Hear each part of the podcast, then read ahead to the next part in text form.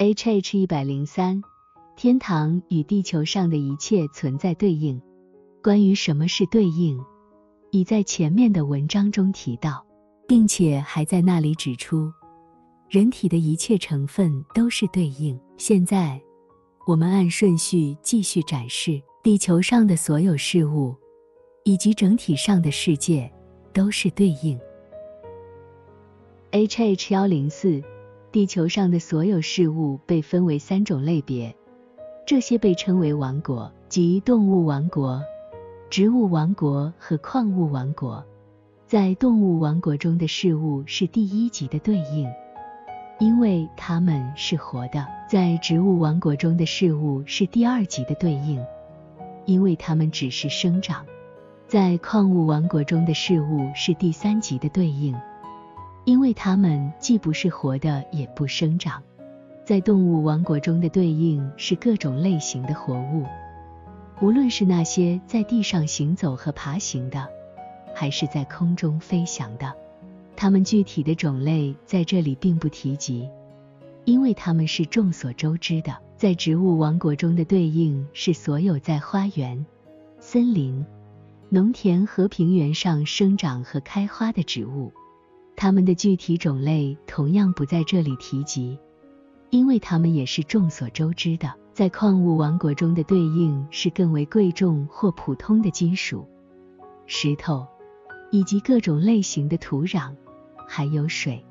H H 幺零五，那些在地球之上的事物，如太阳、月亮、星星，以及那些在大气中的事物，如云彩、阴云。雨水、闪电、雷声也都是对应，因太阳产生的果效，如它的出现和消失造成的光与影、热与冷，同样也是对应。由此产生的，例如一年中的季节，被称为春、夏、秋、冬，以及一天中的时段，如早晨、正午。傍晚和夜晚都是对应。H H 一百零六。总而言之，所有存在于自然中的事物，无论大小，都是对应的。这种对应之所以存在，是因为自然界及其一切都是由灵性世界存在和维持的，并且两者都源于神性。我们说它们也是维持的。因为维持实际上是持续的存在，事物不能仅仅依赖其自身来存在，它必须依赖于它前面的存在，直至第一存在。如果与其分离，它会完全消亡。H H 一百零七，所有在自然中照神性秩序存在和维持的事物都是对应。这个神性秩序是由来自主的神性良善所形成的，它始于主。逐级通过天堂到达世界，并在那里的最末端结束。在那里遵循这一秩序的事物都是对应，按此秩序存在的事物，因其功用被视为良善，视为完美。因为良善的真正价值是基于它的功用形式与真理相关，真理又是良善的形式，因此。在整个世界和自然世界中，所有遵循神性秩序而存在的事物都与良善和真理相关联。H H 一百零八，所有存在于世界上的事物都来源于神性，并在自然中被赋予了使其存在的形式，从而可以使用并与之相应。这从在动植物王国中出现的各个事物中都可以清楚地看出。在两者中都有这样的事物，任何人只要往深一层思考，就可以看出它们来自天堂。下面我从无数的事例中稍加列举，以作说明。首先，让我们考虑动物王国中的一些事物。许多人都知道，动物具有一种固有的知识，例如，蜜蜂知道如何从花中提取蜜糖。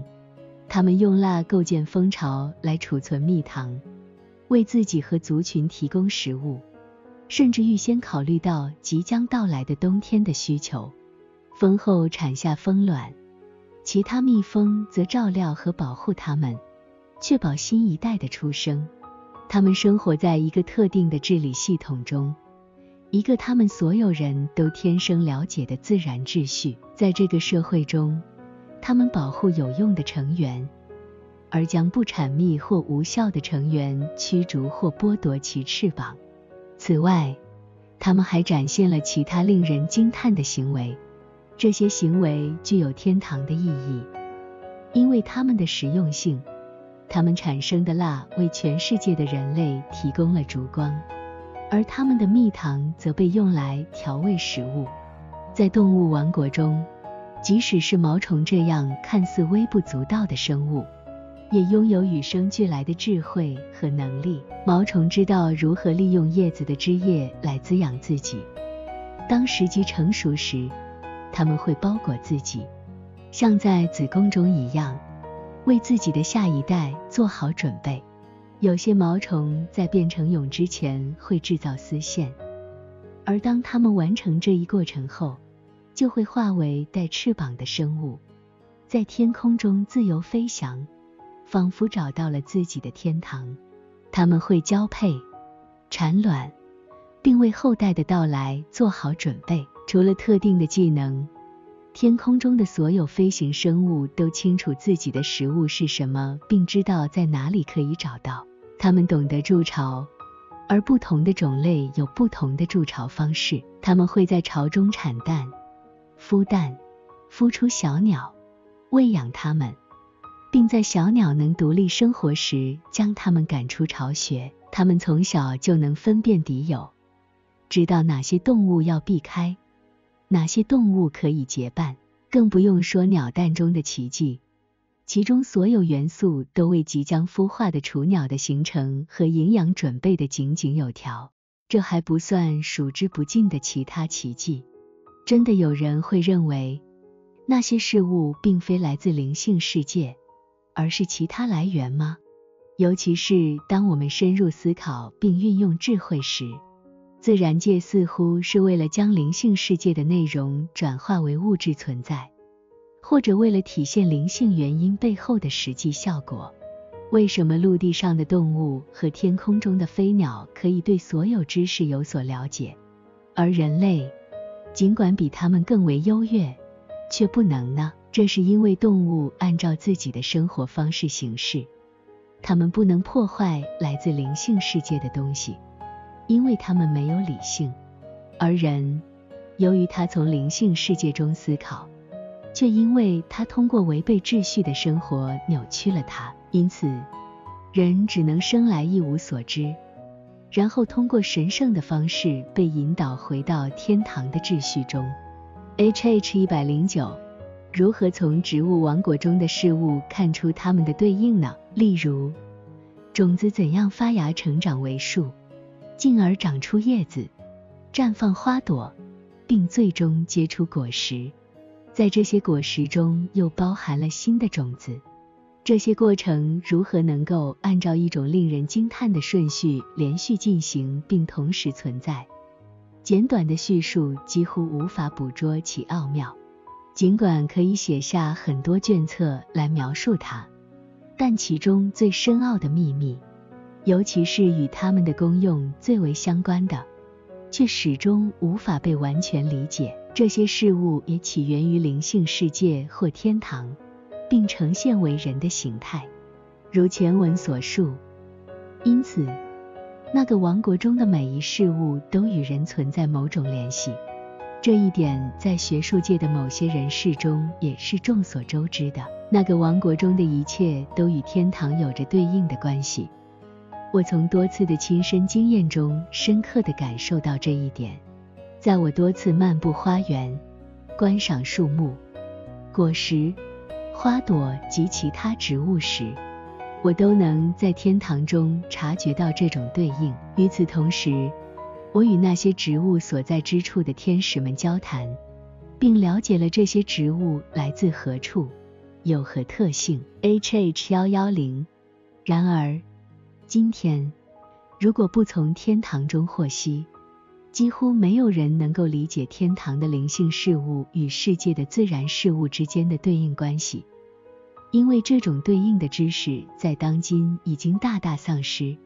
我想用一些实例来进一步阐释这种灵性与自然之间的对应关系。总体上，陆地动物与人的情感有所对应，温顺、有用的动物对应良善的情感，而凶猛。无用的动物对应邪恶的情感。具体而言，牛和牛犊对应自然心智的情感，而绵羊和羊羔则与属灵心智的情感相对应。另外，各种鸟类则代表着两种心智的智力：牛、牛犊、公羊、绵羊、公山羊、母山羊、公羊羔、母羊羔、鸽子。斑鸠等动物在以色列教会中，这是一个代表性的教会，它们被接受为神圣的功用。从这些动物所做的生计与繁计，在此功用中与天堂中基于对应关系而理解的灵性本质相对应。动物照其种类对应于各样的情感，因为它们具有生命。而情感是所有动物唯一的生命之源。就物质层次而言，人也是动物，这是人在俗语中被比作动物的原因。例如，性情温良之人被比作绵羊或羊羔，性情粗暴之人被比作熊或狼，奸诈狡猾之人则被比作狐狸或蛇等等。H H 一百一十一。植物王国中的事物有类似的对应。总的来说，花园对应于天堂中的智慧与聪明。正因如此，天堂被称为神的园子和乐园，还被人称为天上的乐园。树木照其种类对应于对善和真的感知和认知，这是智慧和聪明的来源。因此。掌握对应知识的古人在树林中举行崇拜之礼，圣经也因此频繁提及树木，将天堂、教会和人比作树，如葡萄树、橄榄树、香柏木等等。人的善行则比作果实。再者，我们从植物所得的食物，特别是田间谷物所做成的食物。与对善和真的情感相对应，因为它们滋养我们的灵性生命，正如物质的食物滋养我们的肉身生命。一般来说，丙或良与对良善的情感相对应，因为它是滋养生命的主食，被用来代表所有食物。出于这种对应，主称自己为生命的粮。再者，饼在犹太教中也被用于圣事，他们将饼放在会幕内的桌子上，称之为陈设饼。另外，他们以生祭和燔祭所行的崇拜之礼也被称为饼。圣餐作为基督教会中至圣的崇拜仪式，信徒共享饼和酒，也是出于这种对应。从以上实例，我们可推知对应为何物。H H 一百一十二。接下来简要说明天堂与世界如何通过对应关系连接。主的国度是目的的王国，其目的是用，或者换句话说，主的国度是用的国度，用是其目的。因此，整个宇宙是由神创造和塑造的，以使在任何地方都可以以适当的方式引入功用。首先。这个功用存在于天堂，然后在世界中逐渐展开，一直延伸到自然的最末端。我们可以看到，自然界与灵性界之间，世界与天堂之间的对应关系是通过它们的功用建立的。它们的结合以及那些为功用服务的形式，仅仅是相互对应的，而且这些结合只有在它们成为功用的形式时才存在。在自然界中，包括它的三个王国，所有基于秩序存在的事物都是公用的形式，或者是由公用形成的效果。因此，那里的一切都是对应。当人按照神性秩序来生活，正如活在对主和对邻舍的爱中那样，他的行为就是以一定形式表现出来的功用。这种形式是对应，通过这些形式，它与天堂相结合。在本质上，爱主和爱邻舍就是履行功用。此外，需要注意的是，自然界通过人与灵性界相连接，或者说，人是连接的媒介，因为在人身上同时存在着自然界和灵性界 H H 五七，因此，一个人在灵性层面上程度越深，它就越是连接的媒介，越是属自然。而不是灵性，就越不是连接的媒介。在这种情况下，神性的流注会持续流入世界，以及在人类身上来自世界的事物，但不会流入它的理性层面。H H 一百一十三，正如一切按照神性秩序而存在的事物都与天堂对应一样。一切违反神性秩序而存在的事物都与地狱对应，与天堂对应的事物都与善和真相关，而与地狱对应的事物都与恶和伪相关。H H 一百一十四。现在，我们将讨论一些关于对应的知识及其用途。前面已经提到，灵性界，也就是天堂，通过对应与自然界相连，因此。借着对应，人与天堂之间建立了一种交流的机制。因为天堂的天使们的思考方式与人类不同，他们的思维不受自然界的限制。因此，当一个人了解了对应的知识时，他可以在思想上与天使们产生共鸣，从而在灵性或内在的层面与他们相连接。为了实现天堂与人之间的连接。圣经因此通过纯粹的对应关系编写的，其中的一切，每一个细微之处都与天堂相对应。因此，如果一个人在对应的知识方面有了了解，他将能够理解圣经的属灵含义，从而能够获得关于那些在字面文字中看不到的神秘事物的知识。圣经既有文字的表面含义，也有属灵的内在含义。文字的表面含义与世界中的事物相关，而属灵的内在含义与天堂中的事物相关。因为天堂与世界之间通过对应相互连接，所以有一本这样的圣经，其中每一个细节都与对应有关。H H 一百一十五，我从天堂得知，地球上远古之人具有属天的特质，他们以实际的对应进行思维。显于眼前的自然现象都是他们进行对应思维的媒介。由于具备这种特质，他们与天使同在，与他们交流。天堂通过这些人与世界连接。正因如此，那个时代被称为黄金时代。在古代文献中也有所提及，描述了天堂居民与人类一同居住。彼此之间的交往就像亲密的朋友一样。后来，人不再以实际的对应进行思维，而是照着对应的知识进行思维。天堂依然与人间相连，只是不如过去那般亲密。这个时代被称为白银时代。再后来，人们虽了解对应的知识，却不以对应的知识进行思维。因为他们更加关注自然层面的良善，而不像之前的人那样关注灵性的层面。这个时代被称为青铜时代。我被告知，青铜时代过后，人类思想更加关注外在，最终变得注重肉体层面。